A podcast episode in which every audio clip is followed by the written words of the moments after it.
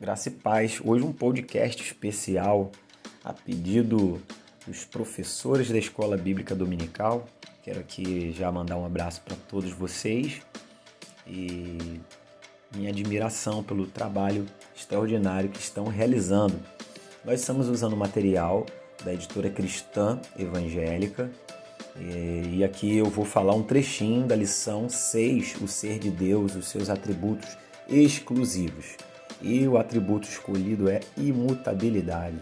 Nossa, que palavra difícil de mencionar. Fiquei aqui treinando para falar isso né? muito bem. Espero conseguir repetir imutabilidade até o final desse encontro.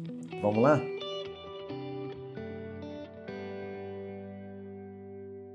Então a gente tem a oportunidade agora de fazer algumas refutações, trazer alguns conceitos antes de chegar em um ponto que alguém passou para mim nesses dias aí. É, a gente quer se aperfeiçoar mesmo, quer crescer e a gente precisa amar o conhecimento como Deus ama o conhecimento. É, autoexistência e eternidade de Deus, elas podem ser então consideradas como argumentos desde já em apoio à sua imutabilidade. Né? É um atributo exclusivo, como a eternidade, a onipotência, a onipresença, a onisciência, são atributos que nós não temos né? Outros Deus nos comunicou, esses são exclusivos. E falando de mutabilidade, a gente vai partir desse ponto, que essa autoexistência e eternidade de Deus podem ser considerados então nossos argumentos de apoio daqui em diante. Na qualidade desse Deus que é infinito e é absolutamente independente e eterno, ou seja, ele não depende de nada para ser Deus, não depende de nada para realizar. Ele é Deus, ele é independente, ele é eterno. Nós que somos dependentes, né? É, Deus então está acima de qualquer possibilidade de mudança. Você tem que prestar bastante atenção nessa introdução aqui do que a gente está conversando, para lá na frente conseguir se apropriar dos conceitos, para a gente realmente pedir o Espírito Santo para iluminar a nossa mente. As criaturas mudam, tudo na terra muda, Deus, porém, não muda. Ele é e há de ser eternamente o mesmo, né? Não é isso que a gente aprende com a palavra de Deus? É, ele é infinitamente né, perfeito. E essa perfeição infinita impede e elimina qualquer chance de alteração. Não pode haver mudança que não aplique em imperfeição. Preste atenção, não pode haver mudança que não aplique imperfeição.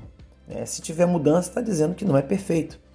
É, Pendleton ele afirma algo muito interessante ele fala o seguinte: é escusado dizer que a mudança para pior subentende a imperfeição, pois nesse caso a mudança indica imperfeição anterior, e maior imperfeição ainda após sua ocorrência. É verdade também que a mudança do pior para melhor denota imperfeição interior, uma vez que essa mudança caminha em direção à perfeição. Você está tendo um aperfeiçoamento, ou se houve uma perda.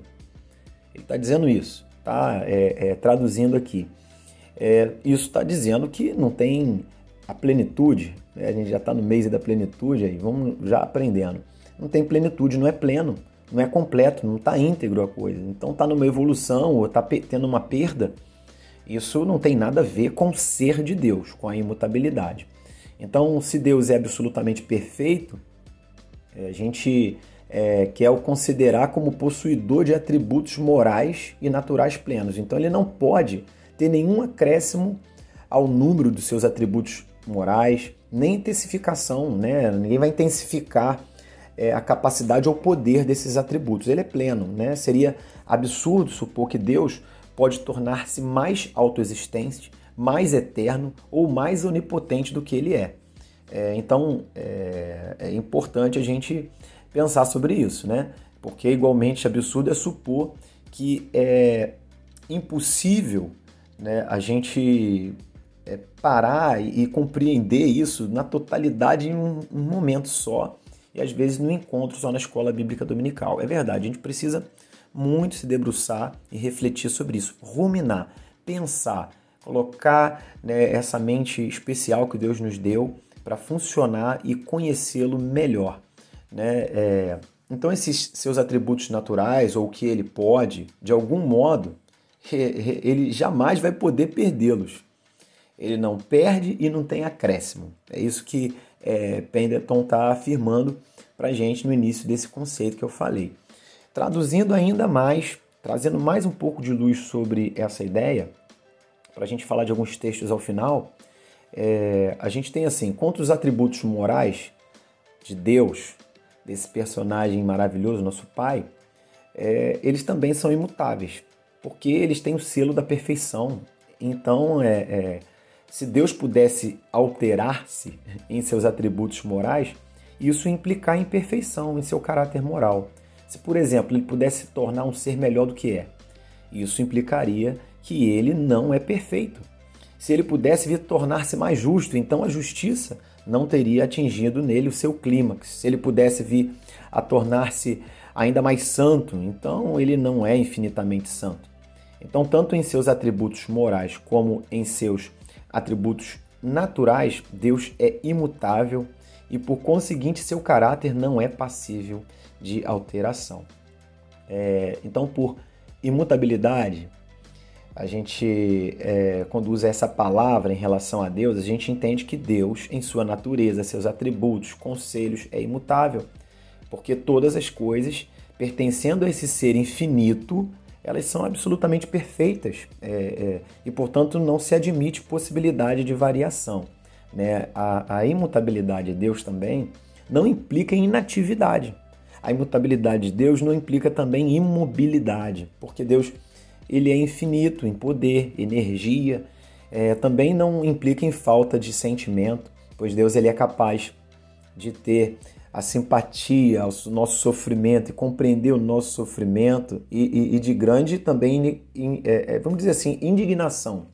Eu acho que é a palavra mais apropriada para a gente tratar aqui. Ele pode sentir grande indignação contra iniquidade. Outra coisa que você tem que guardar para ali na frente a gente dissecar alguns textos. É, então não significa que Deus não seja capaz de fazer livres escolhas. Ele é Deus, ele é soberano. Ele pode fazer livres escolhas. Se ele fizer uma livre escolha, não quer dizer que ele mudou. Quer dizer que ele é soberano. É, porque a Deus pertence esse direito e é, é, é, assim não é transferível, não, é, não vai ser é, modificado, é inalienável esse direito de, de escolher os fins e os meios para ele poder atingir esses meios que é o propósito dele. A, a imutabilidade não proíbe Deus de desdobrar e realizar progressivamente seus planos e propósitos. Né? Isso não é porque ele precisa entender alguma coisa, né? é porque nós precisamos entender, nós temos dificuldade de entender. Então Deus progressivamente vai nos ensinando e esse Deus não desperdiça tempo. Né? É, vamos usar uma ilustração aqui para ficar cada vez mais fácil o nosso entendimento. Né? Nós podemos é, até resumir esse significado de mutabilidade de Deus dizendo que se trata de sua autocoerência moral, pessoal, é, no trato dele conosco, com as suas criaturas.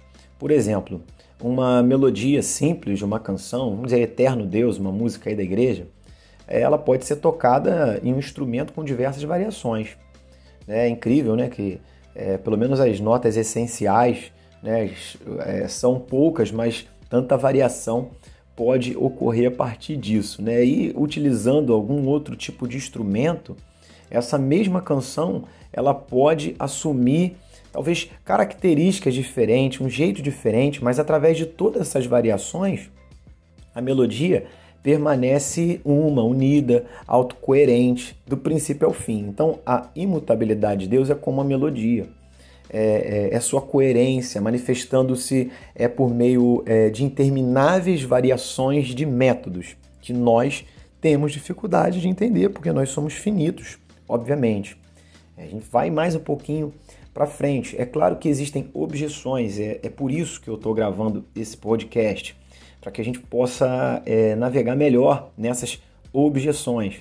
Né? A gente tem o caso ali de, de Jonas em Nínive, né, quando no capítulo 3, verso 10, a palavra vai dizer o seguinte: Viu Deus o que fizeram, como se converteram do seu mau caminho, e Deus se arrependeu do mal que tinha dito lhes que faria, e não o fez. É, essa passagem afirma que Deus se arrepende. Como se concilia isso com a imutabilidade? Né? Portanto, a palavra arrepender-se é, nesse caso, ou nesse passo, significa uma mudança de pensamento, entre aspas, ou entre aspas, pensamento modificado. Quando aplicada a Deus, é, é usada é, fenomenalmente, de uma forma, de um fenômeno, ou é, é, aparentemente como conforme o costume do Antigo Testamento. E aí destaca isso em negrito no seu entendimento. Né? Dá uma ênfase na sua mente. Parece que Deus muda de pensamento porque ele muda de método. Parece que Deus muda de pensamento porque ele muda de método. Lembra que ele tem um propósito específico a ser alcançado? Tem um propósito específico. Ele não mudou a promessa dele, não alterou a promessa dele jamais. Mas o método sendo modificado, parece que houve uma mudança de pensamento. Né? Então, preste atenção nessa, nessa ênfase que eu estou dando. Então, os fenômenos são, são tais que é, eles são realizados por um homem, né? aí sim indicam mudança de atitude mental, mas não no caso de Deus. Né? O problema ele faz parte, gente. Esse problema que a gente tem faz parte da nossa dificuldade inerente é, na explicação da divindade às mentes finitas. Nossa mente é finita. Realmente a cabeça pega fogo, parece eu estudando matemática. A gente tem um outro é, comentário né, de Torre que ele, ele traz assim algo interessante acerca desse momento aqui é, de Jonas em Nínive, ele afirma o seguinte: é, Deus permaneceu o mesmo quanto ao seu caráter, abominando infinitamente o pecado. Olha só, ele mudou o método, mas ele não mudou o seu ser, o seu caráter. Então, em, em seu propósito, ele visitou né, eles em julgamento e pecado. E aí a gente vai ver uma grande virada que é, é, Torre traz aqui para a gente entender. Quando, porém, Nínive mudou o povo né, em sua atitude para com o pecado, Deus necessariamente modificou o método, ou seja, a sua atitude para com Nínive. Né? É, é, o caráter dele permaneceu o mesmo, mas seus tratos com os homens mudam. O método. Ah, então, à medida que os homens mudam de uma posição que é odiosa aos olhos de Deus, né, essa indignação que Deus tem contra o pecado, como disse, ele continua abominando infinitamente o pecado. Né? Então, para uma posição que é agradável, a gente muda para uma posição de obediência, de submissão, é, o seu inalterável amor, ele não cancela a sua justiça. Né? Mas quando a gente está na posição agradável, a gente se arrepende, numa mudança, não é assim na conversão, a gente precisa de arrependimento, enquanto a gente não está no caminho de Deus, enquanto a gente não está né, vivendo os projetos, os planos de Deus, é fácil já compreender por isso. É, a gente tem consequências do, do pecado, que gera morte, gera uma série de situações que são muito desagradáveis. Né? Um, um exemplo interessante aqui que eu, eu fiquei assim maravilhado com esse exemplo, eu quero compartilhar com você. É como um barco que avança contra a correnteza. Então, a correnteza vai fazer o quê? Vai oferecer resistência. Assim é o povo, a nação, ou eu e você, quando a gente transgride a lei de Deus. A gente fica sujeito ao julgamento. É como se os remadores, quando se arrependem, né, mudam de direção e aí colocam o barco para seguir a correnteza, a correnteza, o que, que vai acontecer? A correnteza vai ajudar o barco a fluir, vai avançar muito melhor, o esforço vai ser praticamente zero. Então, assim, é, sucede a nossa vida, na vida é, é, do povo de Deus que se arrepende e se coloca em harmonia com é, os preceitos, os princípios da palavra de Deus, nós ficamos ao alcance da bênção do Senhor. A correnteza, porém, permanece a mesma. A correnteza ela não mudou. Somente o barco que alterou o rumo em relação à correnteza. Né? Vai contra a correnteza. Vai cansar, vai ser difícil. A correnteza não mudou, nós que mudamos. Deus também não muda. Preste atenção. Deus não muda, nós que mudamos. É a mesma promessa, a mesma lei que foi posta em é, execução para disciplinar. Agora, para quem obedece, está a favor da correnteza, vai, ser, é, é, é, vai expressar através de uma bênção, por meio de bênção. Mais uma, uma ideia em Gênesis capítulo 6, verso 6.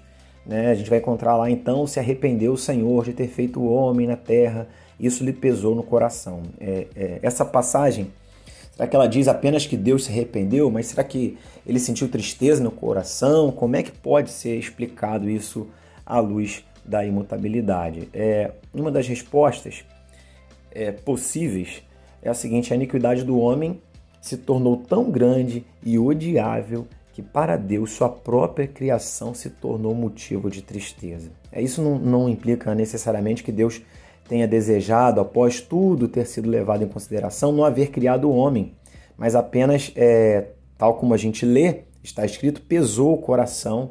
Muitas coisas que a gente faz trazem tristeza para nós mesmos. Contudo, depois de tudo ter nos levado em consideração, não desejamos mais ter realizado. Tem uma forma de, de traduzir isso. A gente estudou na lição né, é, o antropomorfismo. Eu quero falar essa palavra, por favor, não decore essa palavra.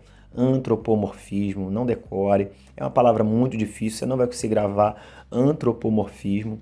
Né? Então, vou falar de um jeito mais fácil. É, antropomorfismo, ou perdão, é atribuição de qualidades humanas ao ser divino.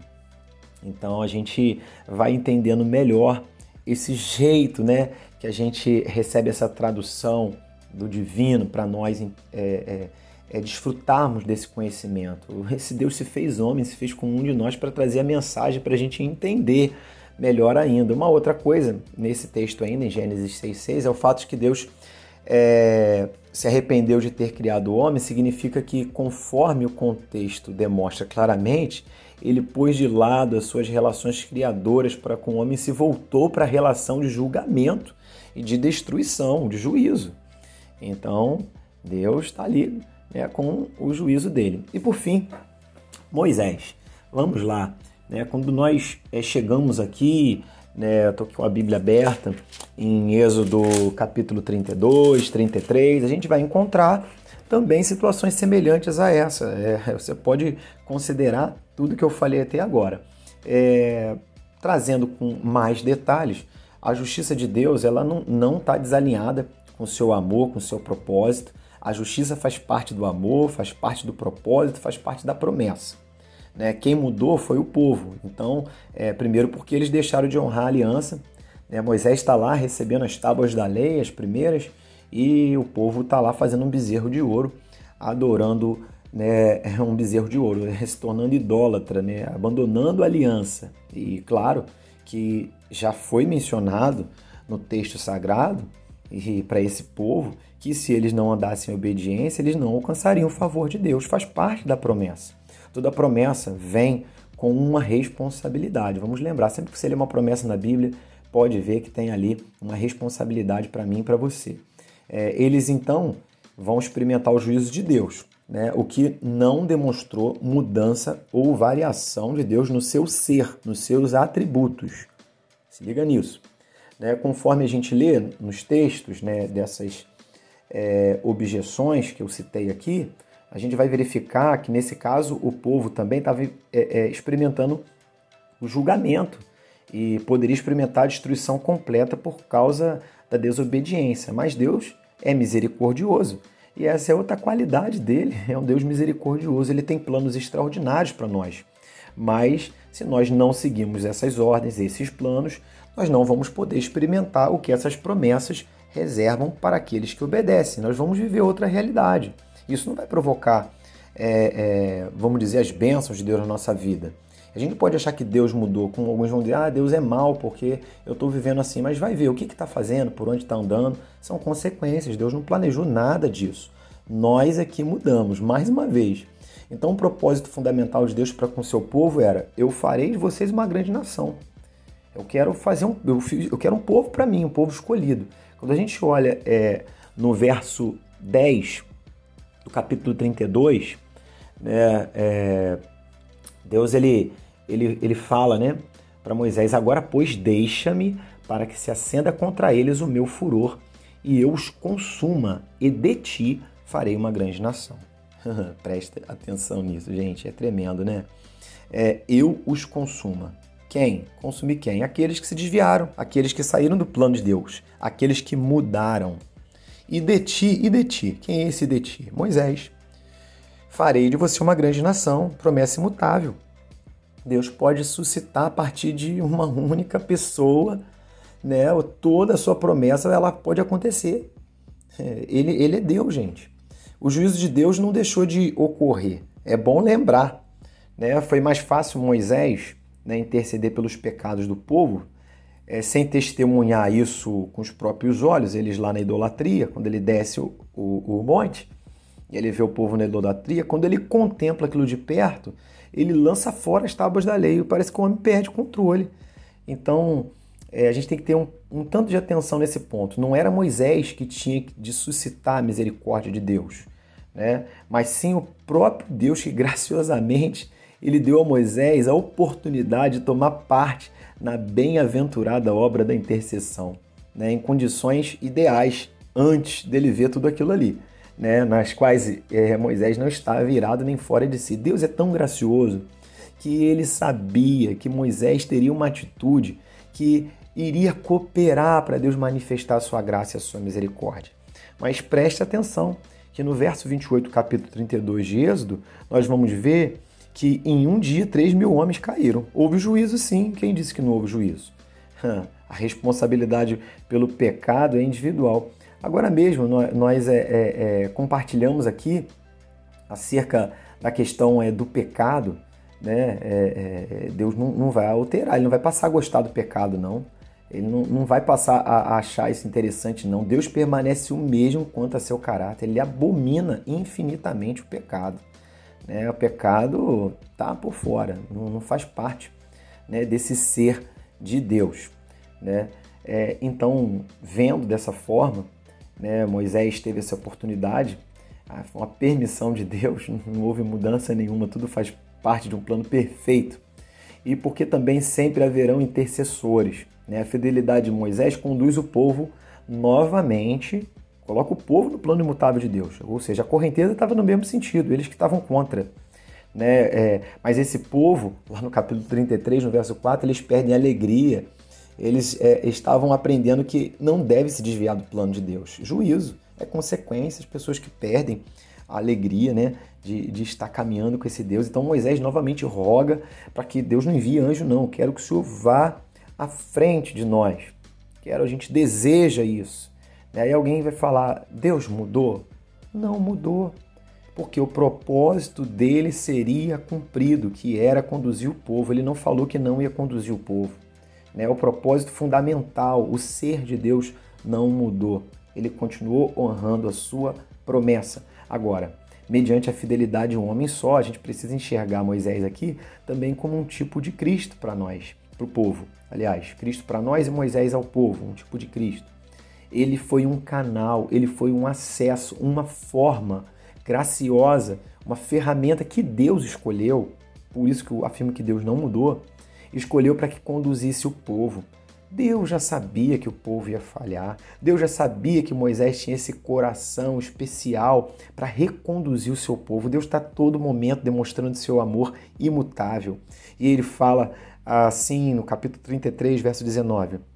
Quando Moisés está ali, né, querendo ter um relacionamento ainda mais íntimo com o Senhor, o Senhor fala para ele: Eu farei passar diante de você toda a minha bondade eu proclamarei o nome do Senhor diante de ti, terei misericórdia de quem eu tiver misericórdia, e me compadecerei de quem eu me compadecer.